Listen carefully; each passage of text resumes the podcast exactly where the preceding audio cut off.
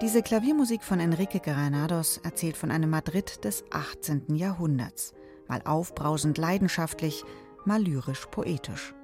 Und sie erzählt von einem spanischen Komponisten des Fin de siècle, der fasziniert war von den Radierungen seines Landsmanns Francisco de Goya. Inspiriert von Goyas genauem zeichnerischen Blick auf das Leben der Spanier, auf die Atmosphäre und auch auf die einfachen Leute seiner Zeit, komponierte Granados zwischen 1909 und 1911 seine Goyescas, einen sechsteiligen Klavierzyklus. Es ist ein Schlüsselwerk, das Granados dann noch in ein gleichnamiges Bühnenstück überführt hat. Durch den Ausbruch des Ersten Weltkriegs platzte jedoch die geplante Opernuraufführung in Paris. Schließlich übernahm die Metropolitan Opera in New York und brachte den Einakter 1916 erstmals mit großem Erfolg auf die Bühne.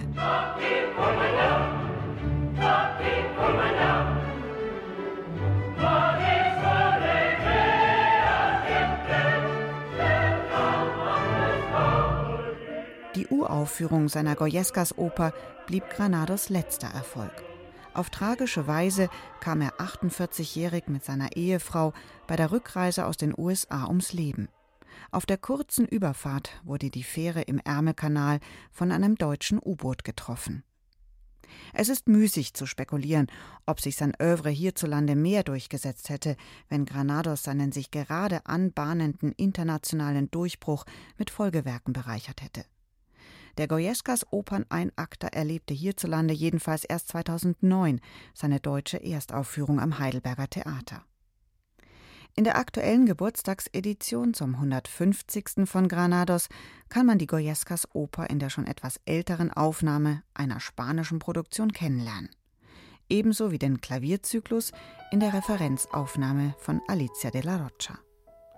Auf drei der insgesamt sieben CDs ist diese spanische Pianistin mit poetischen Klavierkompositionen von Granados zu hören. Darüber hinaus liefern die Gitarristen John Williams und Julian Bream mit überwiegend eigenen Transkriptionen spanisches Flair. Ebenso die Sopranistin Montserrat Caballé mit ausgewählten Liebesliedern.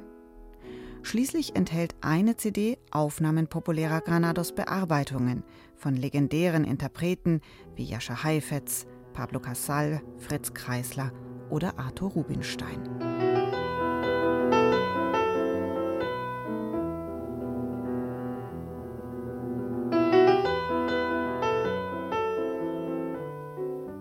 So kann man hörend mit dieser Edition wunderbar eintauchen in den Klangkosmos von Enrique Granados, einem Komponisten, der den spezifischen Tonfall spanischer Musik in seine eigenen Werke mit aufgenommen und raffiniert durchhörbar gemacht hat.